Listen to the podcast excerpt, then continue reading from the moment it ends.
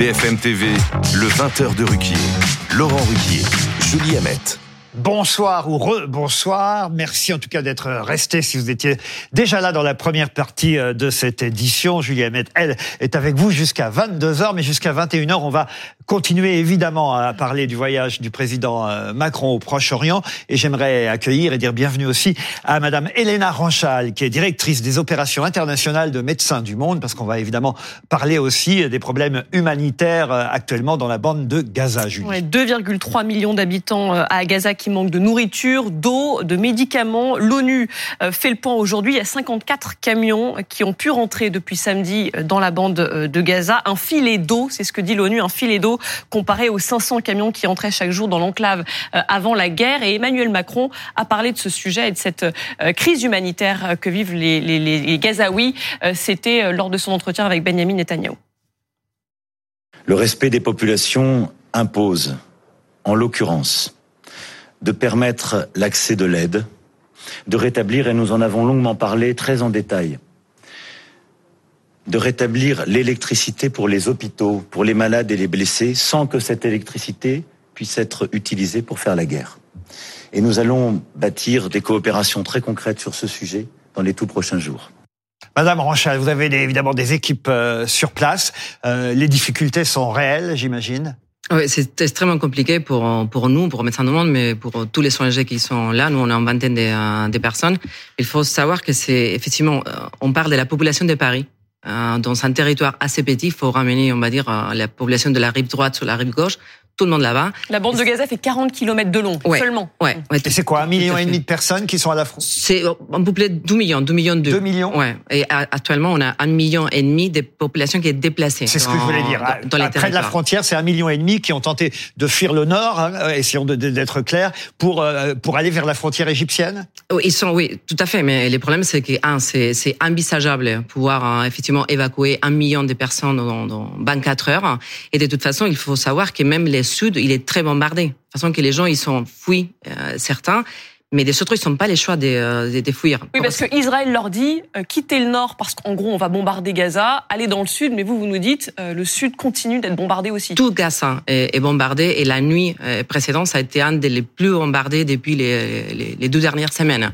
C'est Laurent Saïd veut intervenir, je lui donne la parole. Non, suis très touchée par Gaza parce qu'il y a quelque chose que vous ne savez peut-être pas, c'est que moi j'ai vécu à Gaza. J'ai travaillé pour une chaîne américaine et de 2002 à 2004, je suis allée six fois à Gaza. J'ai vécu là-bas. J'ai travaillé à l'époque sur euh, ce qui se passait. Il y avait des attaques suicides en Israël. Il y avait des gens de part et d'autre qui employaient des mots qu'on entend et il y avait ce dialogue impossible euh, qui euh, était en train de se passer sous mes yeux. Et Gaza, c'est une situation terrible. C'est il y a, à l'époque, en tout cas en 2002, 2003, 2004, mon dernier séjour, c'était en 2006 pour couvrir les élections du Hamas. Euh, c'est des gens qui euh, ont toujours vécu dans le blocus, dans des situations difficiles, avec des coupures d'électricité, avec de l'eau qui n'arrive pas, qui se sont organisés. Il y a une démographie incroyable à Gaza. Il y a des gens qui vivent par 8 ou 10 personnes dans la même maison et c'est quelque chose qu'il faut avoir vécu pour comprendre ce qui se passe à Gaza aujourd'hui. Là, quand elle est arrivée sur le plateau, je lui ai demandé, mais vous avez des nouvelles de votre équipe avec le manque d'électricité qui a été coupé, pas de moyens de joindre les équipes qui sont sur le terrain. Dans les hôpitaux, il y a des gens qui font un travail admirable pour sauver des enfants qui sont régulièrement bombardés. Et être journaliste, c'est aussi décrire une vie quotidienne atroce qui s'est passée pendant des années à Gaza. Alors justement, ça veut dire évidemment, euh, sans diminuer l'atrocité euh, des attentats commis en Israël et, et le drame. Ça n'a rien à voir avec la vie quotidienne, Laurent. Il y a deux choses. Justement, je termine, je termine. Euh, euh, sans diminuer quand même, c'est toujours bien de faire ce préambule, pardon, hein, Laurent Saïm, mais c'est important de le faire, sans diminuer l'atrocité des actes terroristes du Hamas en Israël. Et vous allez comprendre ma question, là où je veux en venir. Est-ce que ça veut dire quand même que pendant des années, on a un peu mis sous le tapis euh, pardon à me dire ça, mais est-ce qu'on n'a pas mis un peu sous le tapis la situation de vie quotidienne des Palestiniens dans la bande de Gaza oui, Je parle du gouvernement français, non, par exemple. Non, mais c'est pas le gouvernement français, c'est le monde aussi, c'est le monde entier qui est responsable. Et aussi les Palestiniens avec des millions qui sont arrivés, qui parfois ont été détournés par les Palestiniens. À un moment, à un moment, il faut dire les choses. En tout cas, les civils à Gaza, ils ont été victimes de tout le monde. Ils ont été victimes, et c'est ce que les gens disent, des pays arabes. Ils ont été victimes victimes des Israéliens, ils ont été victimes de Hamas, ils ont été victimes d'une indifférence générale et à travers l'histoire, à travers tous les conflits, il y a une haine absolue qui a commencé à se construire et qui parfois a été récupérée. Mais on peut pas comprendre Gaza en disant tiens aujourd'hui on s'intéresse simplement à Gaza. Gaza, il y a une histoire qui s'est construite non pas sur un an mais sur des dizaines d'années avec des gens dans la population civile qui ont vraiment souffert. Elena Ranchat, je vous redonne la parole et après euh, nos équipiers.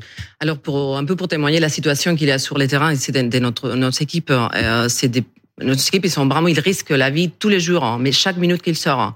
Il y a des choses quotidiennes de la vie. euh, pour avoir acheté du pain, que c'est très compliqué, il faut faire des queues de 6 heures. Et nos équipes qui prêtent main forte dans certains hôpitaux, euh, ils nous disent qu'ils sont en train de faire des opérations au sol. Et avec les torches de, euh, Ah, même le sol sans anesthésie. Oui, sans anesthésie et des dialyses que normalement ils peuvent avoir à 4 heures, ils sont en train de réduire à une heure parce qu'il n'y a pas de carburant. Alors ça, c'est les situations. Et, et il faut savoir qu'il y a sans électricité, c'est ni les, asp- les aspirateurs, ni les respirateurs, ni les incubateurs, etc. Il y a beaucoup de gestes basiques qui marchent pas. Imaginez l'hôpital Bichat ici à Paris. Ok, euh, un hôpital qui peut avoir une, euh, c'est pas une capacité de 700 lits. Bon, maintenant euh, à Gaza, ces hôpitaux, ils sont en train de mettre des tentes euh, dans les alentours pour pour couvrir jusqu'à 5000 personnes. Julie. L'ONU, l'ONU a perdu euh, 35 de ses membres à Gaza depuis le 7 octobre. Est-ce que vous, euh, dans votre organisation, euh, il y a eu aussi des, des, des, des- des décès? Pour le moment, on est très content de savoir que nos équipes euh, y vont bien. Pour le moment, pour être honnête, on ne sait pas pour combien de temps? Et on est préoccupé pour nos staffs, mais pour toute la population en, général. C'est de nouveau, c'est 12 millions de personnes. Ça fait 14 jours qu'il y a un blocus euh, complet, que les droits internationaux humanitaires, il est, il est assez bafoué et, et que vraiment, ça qu'on demande vraiment, c'est qu'il y a un, un cessez-le-feu important. On, on prête beaucoup d'attention à ces quelques camions, que c'est vraiment un maigre soulagement. Les 10, 15, 20 camions qui sont en train de rentrer, c'est complètement insuffisant par rapport aux besoins qu'il y a, en sachant que ces camions, ils rentrent exclusivement pour les studs de gaz, ça rien arrive au 54 nord. camions depuis samedi. Normalement, c'est 500 camions par Ouais, jour. c'est rien. Le rien. président de la République a rappelé hein, euh, tout à l'heure qu'il entendait la souffrance des civils à Gaza et que rien ne saurait la justifier. Euh, sauf que j'ai bien peur que ça s'empire de, de, de jour en jour euh, et, que l'invasion terrestre ne Ouais. va pas arranger les Mais choses. attends, il faut aussi rappeler que euh, les Palestiniens à Gaza, ils ont c'est terrible de le dire, mais c'est la réalité que moi, encore une fois, lorsque j'étais sur place, Vous allez dire, j'avais ils ont témoigné. l'habitude, c'est ça? Mais c'est horrible à dire, mais il y a tout un système qui s'est fait pour, d'une certaine manière, comme ils le disent, résister au blocus. Il y a le système des tunnels qui a permis pendant des années d'acheminer de la nourriture, de l'essence, des armes, aussi. mais aussi, bien sûr, j'étais en train de Ouais. dire des armes, d'accord? Mais dans un travail d'objectivité, c'est pas une population qui a eu l'habitude à un moment donné de vivre dans le confort.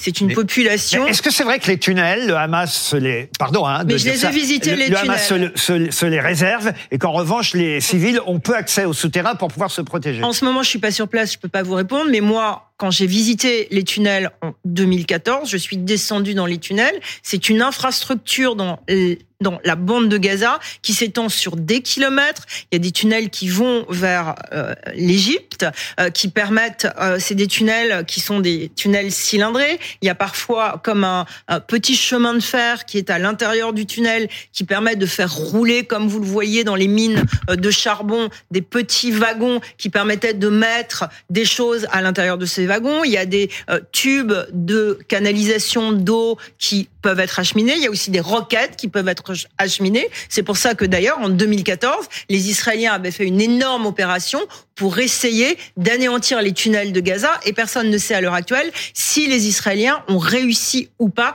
à anéantir tous les tunnels parce qu'il y a des centaines de kilomètres de tunnels souterrains à Gaza. C'est comme une ville souterraine. Ça s'appelle d'ailleurs le métro de Gaza. Églantine de la Le, vous vouliez dire? Non, je voulais rebondir euh, au propos, sur les propos de Laurence Saïm tout à l'heure, sur l'indifférence euh, de la communauté internationale vis-à-vis des Palestiniens.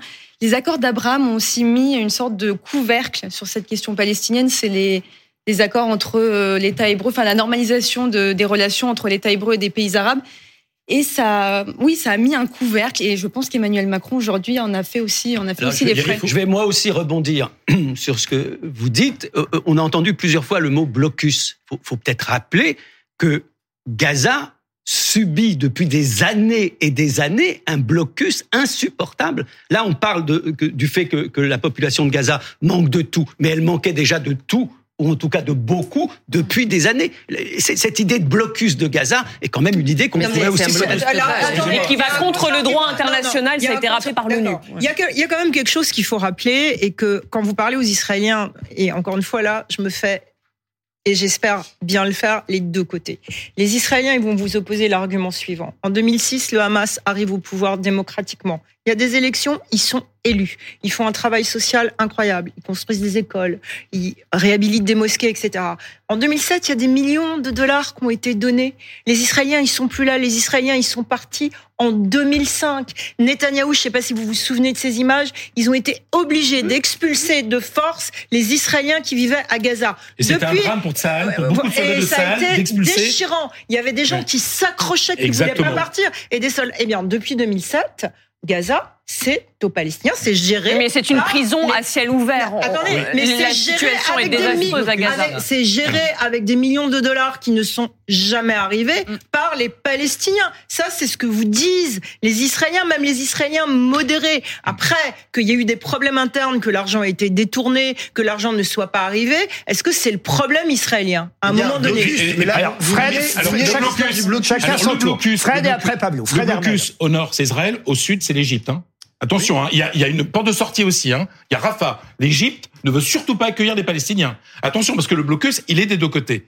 Bah oui, mais c'est la réalité ouais, euh, géopolitique. les- des deux côtés. Bah oui, non, oui, bah non, mais non, parce que c'est très bien de Super. toujours parler du blocus israélien. scandaleux des deux côtés. Ensuite, dire qu'il ensuite, y a un, un pays arabe qui bloque les Palestiniens. Et voilà, les c'est- pays arabes n'ont jamais rien fait pour les non, Palestiniens. Et, et- à un moment donné, et nos impôts, nos impôts, nous Européens, nous donnons beaucoup d'argent à la Palestine et on sait très bien que notamment au niveau de l'éducation. est l'un des plus gros. Ben voilà, oui, bien sûr. Et au niveau notamment pour l'éducation, et qu'il y a quand même cet argent qui sert. Je suis désolé d'être ici comme la voix d'Israël, alors que je ne suis pas israélien, je ne suis pas juif, euh, de, cet argent qui sert à, à faire une éducation des gamins, des, livres de, des- d'éducation, des livres des gamins, on les forme à la haine du juif. Ça, on sait très bien qu'il y a de l'argent qui vient de l'Europe pour ça. L'argent de l'Europe, il va aussi à Médecins du Monde. hein. Oui, oui, oui, mais il va aussi Non, à faire des livres hein, d'école peut-être important de le où on élève les gamins dans la haine du juif. Alors, justement, ça, c'est une réalité.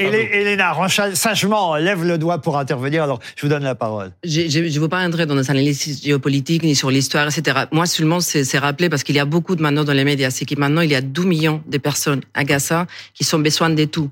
Certes, ça a été jamais facile, et certes, il y avait un blocus, mais maintenant, c'est un blocus complet depuis 16 jours. Et rien rentre. Absolument rien. C'est 54 camions, c'est vraiment rien. C'est une goutte dans, dans Et l'océan. pourquoi ça ne rentre pas par Rafah, par le, par la, Par le- l'Égypte. par l'Égypte Ça rentre par Rafah. Ça rentre pas. Les, les, tous les, tous les choses, ils rentrent Oui. par Rafah. Ça serait bien aussi qu'il y a des autres, des autres postes frontières qui rentrent parce que de toute Mais façon, par- en maintenant, Israël, Pour l'instant, il y a un c'est seul poste frontière. seul Mais c'est-à-dire, vous pensez vraiment que les Israéliens vont ouvrir de nouveau la, la porte de Gaza après ce qui s'est passé le 7 octobre L'aide humanitaire, en fait. Mais c'est une vraie question. mais- non, mais- en fait, la mais non, question mais ce que veut dire Imagine la qui est question, posée- imagine dans la question tête qui est des gens, par Fred, des Israéliens. La question mais- qui est posée par Fred Hermel, Ah oui. c'est c'est la question de qu'est-ce que c'est la justice en fait pour Israël qui a été attaqué aussi durement par des attaques terroristes? Est-ce que la justice c'est en gros de massacrer, d'affamer, de couper l'électricité pas Mais. Attendez. Mais ils font pas ça. Pablo. Affamer, affamer, Non, non, non, couper mais l'électricité à des, à Non, des mais hôpitaux, massacrer. Non, non, mais le mot, vous venez le, le mot que vous venez Mais d'employer, massacre. il y a Non, mais 6000 attendez. personnes qui sont mortes, il y a 2000 non, mais- enfants, comme ça a été rappelé par Pablo, Mahmoud Abbas tout à l'heure. Laurent Il y a Saïd. 2000 plus de 2000 Pablo, on enfants qui on sont morts en Palestine. On laisse à répliquer. Laurent- Laurent Saïd. Il y a 2000 je- enfants morts à Gaza, je- moi je- j'appelle ça un massacre. Moi, je différencie pas la nationalité d'un enfant quand il meurt sous mes Ouais, yeux. ça fait ok, ça 2000 c'est le principe de base. Par contre, vous pouvez C'est aussi ce que- regardez d'où viennent les bombes. C'est aussi, ce que, viennent c'est les aussi bombes. ce que le président Macron a rappelé aujourd'hui. Un civil français vaut un civil palestinien, vaut un civil Deuxièmement, israélien. quand vous dites que les Israéliens massacrent les Palestiniens, c'est le mot que vous venez d'employer. Ça, je peux pas. Non, ça, je peux pas laisser passer. Je suis désolée, je suis pas d'accord. 6000 Qu'il y ait personnes, à partir de non, combien un massacre, À partir de combien c'est un massacre? À partir de combien d'enfants pour moi, le massacre mot massacre aujourd'hui, c'est ce qui s'est passé le 7 octobre. C'est aussi un délibéré, massacre. Quand c'est délibéré, Quand- quand la mort, quand on de, Mais de donner 2000 la mort est délibérée. On le dit depuis le début qu'il y aura des enfants qui mourront. Et depuis le début, on sait que ça va pas. être un massacre. Et il y a 2000 enfants qui sont morts à Gaza. c'est comme comparer Oradour sur Glane avec les bombardements des Alliés Mais moi, je ne les compare pas. alors au-delà, du mot massacre, euh, les faits sont là. Il y a des milliers de personnes, des civils, des innocents qui meurent actuellement sous Oui. les bombes de Et Tsahal, ça va continuer. Qui riposte.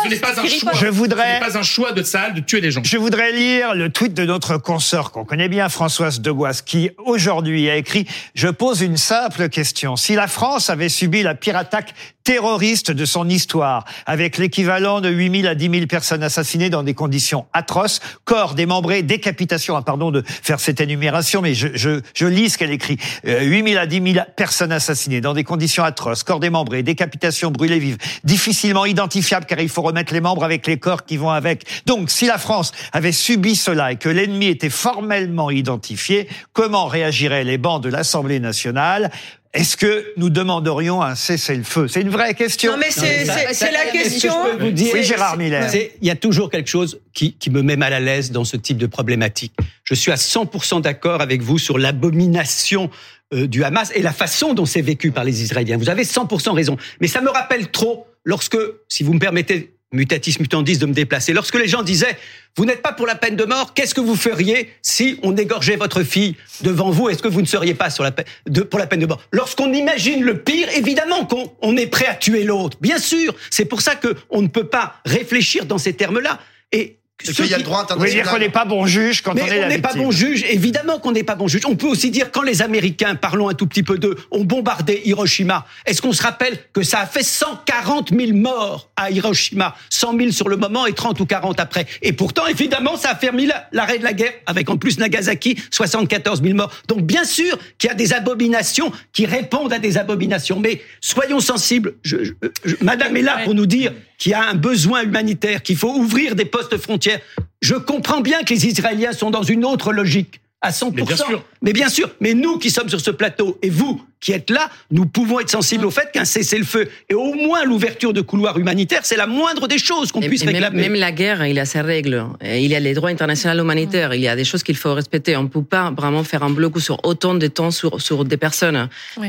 Vraiment, on, on va, on va un- Déjà, la situation, c'est très sérieuse. Mais combien de temps on va attendre si les gens, ils sont pas de, des nourritures hein? On va rentrer dans des, des crises de famine.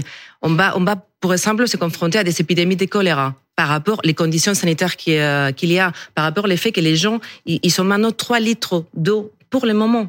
Et parfois, ils vont voir de l'eau salée euh, de la mer. Alors, on va vers, vraiment vers une catastrophe assez importante. Alors, on peut continuer à discuter des, des saints, des autres, de l'histoire, euh, de la contexte géopolitique, etc.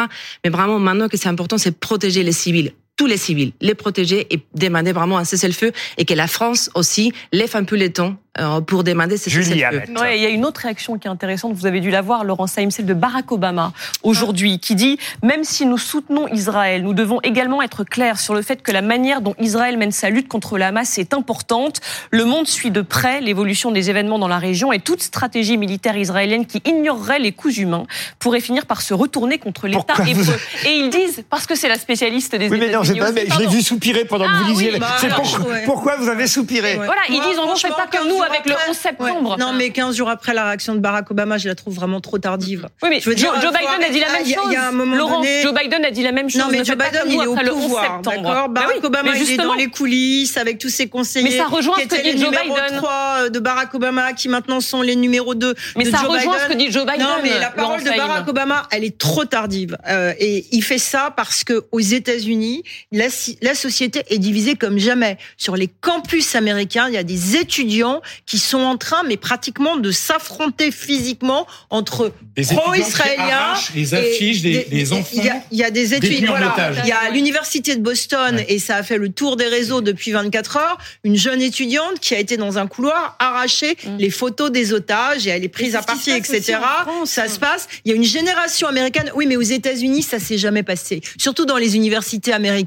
Et donc, ils sont dans un terrain. D'abord, ils sont dans une société très radicalisée, avec vraiment des fractions, avec une campagne présidentielle qui arrive. Et là, Obama, il se pose un peu en sage. Je vais me fâcher avec Non, mais c'est ne- ne je pas faire- communiquer. Laurent, Bon, juste voilà. répondez-moi sur ce, point-là. Ne faites pas comme nous après le 11 septembre. C'est le message des Américains et de Joe Biden lui-même. C'est ça qu'il veut dire. Oui, bah, Obama. il dit ce qu'il veut, Barack Obama. Moi, je trouve qu'il prend, euh, qu'il arrive devant une émission de télé, qu'il fasse des interviews, qu'on lui pose des questions, qu'on lui, qu'on lui demande ce qui s'est passé au moment de la Syrie, hein, par exemple. Alep, les enfants Euh, les enfants bombardés Mm. chimiquement avec la ligne rouge qui devait être franchie, qui n'a jamais été franchie. Merci. Donc je pense qu'il y a des choses que Ah, là, Barack Obama peut... avoir- Mais c'est Ouais, totalement inadmissible. et- et- et François Hollande le raconte très bien ça dans Oui, son livre Les le leçons du pouvoir, parce que je pense C'est pour- toujours inadmissible aujourd'hui. Non, non, mais excuse-moi, mais Barack Obama qui vient maintenant donner des leçons alors que la France était leader hein, pour aller sauver les enfants Non, il d'Alep. donne pas des leçons, il essaye de faire au mieux et je pense Ouais, que Barack mais il n'a rien Obama- fait pour les Non, enfants d'Alep. Mais Barack Obama, et je peux, je pense pouvoir dire, et je ne veux pas parler pour Barack Obama, mais la logique de Barack Obama, c'est que le monde est dans un état désespéré et qu'il faut essayer de calmer les choses et les gens. Vous Voilà. disiez en France aussi, est-ce que vous pouvez être plus clair, Oui, il y a Églantine de, l'Union de la des étudiants juifs de France qui ont placardé, euh, qui placardent même encore des photos des otages euh, sur les, les murs des universités. Et le matin, quand ils arrivent, parce qu'ils font ça dans la nuit euh, pour justement qu'il n'y ait pas de problème, quand ils arrivent, la plupart des, la plupart des affiches sont, sont enlevées, Il y a même sont des- arrachées. Des photos à l'Assemblée nationale. J'ai vu qu'il y avait une députée qui s'était plainte Oui, aussi. Ercilia Soudé, qui Ouais. a eu ça sur sa porte. Ouais, sur sa porte aussi. Un mot encore sur la situation euh, là-bas. On peut d'ailleurs euh, appeler nos téléspectateurs, évidemment, on le fera jamais euh, suffisamment à, à donner à Médecins du Monde et aux autres associations qui sont sur place. Lesquelles d'ailleurs? La Croix-Rouge, qui est sur place? Il y a plusieurs. hein. Il y a Médecins du Monde, mais il y a énormément. Il y a Médecins sans frontières. Il y a, il y a, il y a pas mal d'étrangers avec lesquels on se coordonne, euh, etc. Et justement, je, je voulais faire une précision parce que vous avez dit l'argent de l'Union européenne qui va pour Médecins du Monde. On a les luxe, euh, on va dire, de Médecins du Monde, de compter avec des millions de, de, euh, des, euh, des Donateurs. donateurs qui nous permet d'être indépendants. Effectivement, et ça c'est très important parce que euh, cette indépendance, ça nous permet aussi de choisir quand on est, qu'est-ce qu'on fait, où on y va, etc. Et C'est pas forcément le cas des autres. En tout cas, nous, on est très Oui, contents d'avoir cette, euh, cette modèle et c'est et, et c'est très bien. Moi, moi, je répète euh, exactement la même chose. Euh, C'est vraiment c'est euh, regardez qu'est-ce qui se passe à l'intérieur. Euh, on a des témoignages qui, ont- qui ont bien vous raconter vraiment la situation. Euh, c'est dramatique et le problème c'est qu'il faut pas que vous vous fatiguez de voir que la situation c'est dramatique. On fait la situation aujourd'hui, elle est horrible, mais après demain ça va être encore horrible Je le disais, ça risque de s'aggraver encore. mais vraiment de façon très grave. Et de nouveau, on parle des 12 millions de personnes, on parle de tout Paris, on parle de trois fois Marseille. Et c'est ça, les dimensions. On ne parle pas des... Mais l'évacuation vers le sud avec les Israéliens qui disent, et encore une fois, quand vous écoutez les briefings, ils vous disent, mais on est conscient de la crise humanitaire qui arrive, on a demandé avant les bombardements à la population civile de se déplacer vers le sud. Quelle est la réponse de vos de- des Mais- gens mais qui sont sur mais place? C'est irréel. Vous avez vu, ça fait pas longtemps, on a eu les Hautes-Caravane avec l'Arménie. Avec l'offensive. Non, non, mais là, je vous parle pas eu. d'Arménie, je vous Oui, parle oui, de non. Gaza. Mais c'est seulement pour, pour vous illustrer Ouais. les, les- les volumes. Euh, euh, les Hautes-Caravane, les 120 000 personnes des Hautes-Caravane, ils sont mis quatre jours pour évacuer. OK? Là-bas, on est en train de dire qu'on demande à un million et demi de personnes d'évacuer en 24 heures. C'est pas possible. Mais c'est petit Gaza quand même. On peut, vous pouvez passer du nord au sud Oui, assez mais- facilement. mais- Sachant qu'ils bombardent mais- aussi mais le on fait, sud, on hein. fait les Et, et sachant fait- que Hamas empêche aussi des mouvements Voilà, et sachant qu'il sûr, y a hein. des documents qui montrent qu'il y a par exemple des gens qui sont montés sur un camion en abandonnant leur maison et il y a un bombardement sur le camion qui s'est passé. Mm. Donc c'est pas d'où était l'origine du bombardement. on- Non, mais attendez, Laurent, je ne sais pas ce que vous essayez de dire. Je dis simplement, je donne pas de nuancer quelque chose de simple. Madame a dit la guerre, on sait que c'est monstrueux. que- Bah oui, c'est monstrueux la guerre. N'empêche qu'il y a des règles, qu'il y a des lois et qu'on ne peut pas effectivement faire souffrir quelle que soit l'abomination de l'adversaire. Nous n'allons pas ressembler au Hamas, les Israéliens ne doivent pas ressembler aux terroristes. C'est une chose simple. C'est-à-dire qu'évidemment, à chaque Mais fois, et Laurent a raison, on rappelle ce que sont cette monstruosité de crimes terroristes. Mais ça n'autorise pas effectivement d'affamer une population entière. Ça n'autorise pas de se conduire nous-mêmes, je dis nous-mêmes parce que je me sens solidaire des Israéliens dans ce cas-là, de nous conduire effectivement comme des monstres. Il faut effectivement que la population de Gaza soit protégée, c'est tout. Un mot, je reviens un peu à la politique euh, française, parce que Raquel Garrido, que vous connaissez bien, elle, mieux bien. euh, que Jean-Luc euh, Mélenchon, Il a, tweet- tout le monde. a- a- a Jean-Luc tweeté aujourd'hui, le président Macron avait le choix entre aider ou nuire. Elle, elle y va fort. Elle dit les atrocités du Hamas sont du terrorisme comme Daesh, mais une coalition de cette nature ne permet rien, euh, ne permet en rien la préservation des vies des civils et des otages pourtant prioritaires. Macron n'aide pas, pire, il nuit. Exagère, non? Oh, écoute, alors, moi, je viens ici pour taper sur la France insoumise. Non, je pense que ce qu'elle veut dire. On en tient.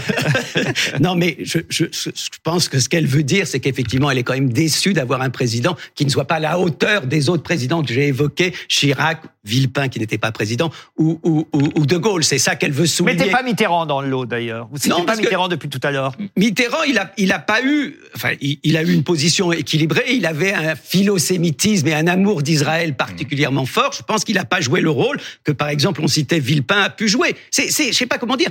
Nos présidents ont été des, des, grands hommes par rapport à la paix. On va pas jeter la pierre sur l'un ou sur l'autre, mais il y a quand même eu à un moment donné des voix fortes qui ont été entendues dans le monde arabe, parce qu'effectivement, ces voix prenaient en compte la situation, pas comme les Américains. Je suis désolé de le dire. Il y a, c'est, Je vers pas- moi, mais je Ah, suis pas.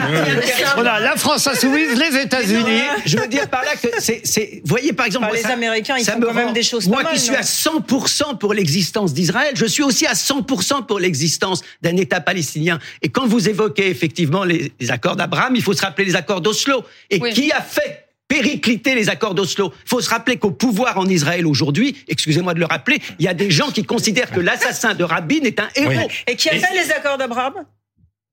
Trump. Donald Trump. Et voilà. On se regardait. Non, mais- et, et qui a dynamité la paix aussi.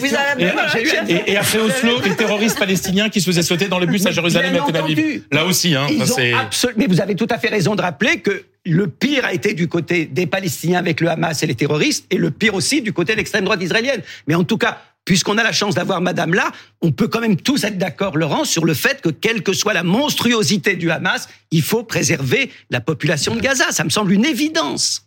Un mot sur Joe Biden, puisque, en profitant de votre présence, euh, Laurent Alors, il y a un tournant, il y a un breaking news Biden là que je vais vous donner. Bah, c'est-à-dire que vous êtes tous en France en train de dire il est vieux, il est gâteux, euh, il va Ah, voilà, pas. il- pas du tout. Et là, En fait, il est 45 absolument voilà. Non, voilà. C'est Benjamin Button, en fait. Non, il a été. Et là, euh, il faut le dire, il a été exceptionnel. Il a été un homme d'État. Il a fait un discours à la nation qui était remarquable. Même nos confrères de Fox News, euh, qui est quand même cette chaîne euh, très très conservatrice, qui est très anti-Biden, tous les éditorialistes ont salué, pratiquement tous, la performance de Joe Biden. Et Joe Biden, il a décidé d'être le sage. C'est un peu confus. Euh, conf- euh, con- euh, Confusant. Con- Non, non, c'est pas ça. C'est c'est ce sage chinois Confucius. Confucius. qui arrive, le papy qui rassure. Je ne suis pas dans l'agitation. Je marche lentement. Je regarde. Je fais attention. Pas de tweet toutes les 15 minutes et je rassure parce que La dans les sagesse temps- vient la des personnes sagesse, Dans les temps On l'a vu avec Jean-Louis Bourlange en France oui, hier. Mais là, ça marche 77 bien. ans. Il y a, il y a- il y a, il y a une nation qui est anxieuse. euh, il y a un monde qui est anxiogène et il est en termes de politique, en termes de sagesse, il, est, il, il a trouvé quelque chose là qui est assez intéressant en temps de crise. Après, ça veut pas dire parce que l'élection elle aura lieu dans un an, il peut se passer plein de choses. Euh, moi, ce que je trouve et je vais terminer là-dessus, c'est que vous savez, euh, on n'arrêtait pas de parler de Trump, des procès, euh, et c'était vraiment Trump News, c'était l'Amérique. Et bien maintenant, là, Donald Trump, il est complètement éclipsé par ce qui se passe. Mais c'est un 30 peu- secondes, vous avez Ouais, 30 C'est un secondes. peu paradoxal, en fait, en temps de crise, d'aller très lentement quand on nous parle d'une crise humanitaire qui, elle, nécessite Ouais. en fait Mais de il a quand des... même- non mais de prendre Pablo, des décisions euh, très non, non, rapidement. mais attention, Parce ils, ont été non, non, 50 jours non, non, non, pour non, débloquer, non, euh, la ils ont situation calmé, Gaza, non, non, hein. d'après les informations qu'on a, ils ont, et c'est pas simplement moi qui le dis, c'est tous les gens qui ont observé, et très rapidement, ils ont calmé les Israéliens. Joe Biden, il a été avec les 17 personnes les plus importantes de son cabinet, voire Netanyahou, et je pense qu'à un moment donné, ils ont dit aux Israéliens certaines choses que les Israéliens n'avaient pas envie d'entendre, et il y a On tout termine. un jeu de la diplomatie en ce moment qui est fait, et Joe Biden, pour le moment, essaye de ne pas précipiter le monde dans une catastrophe. Merci Laurent Saïd.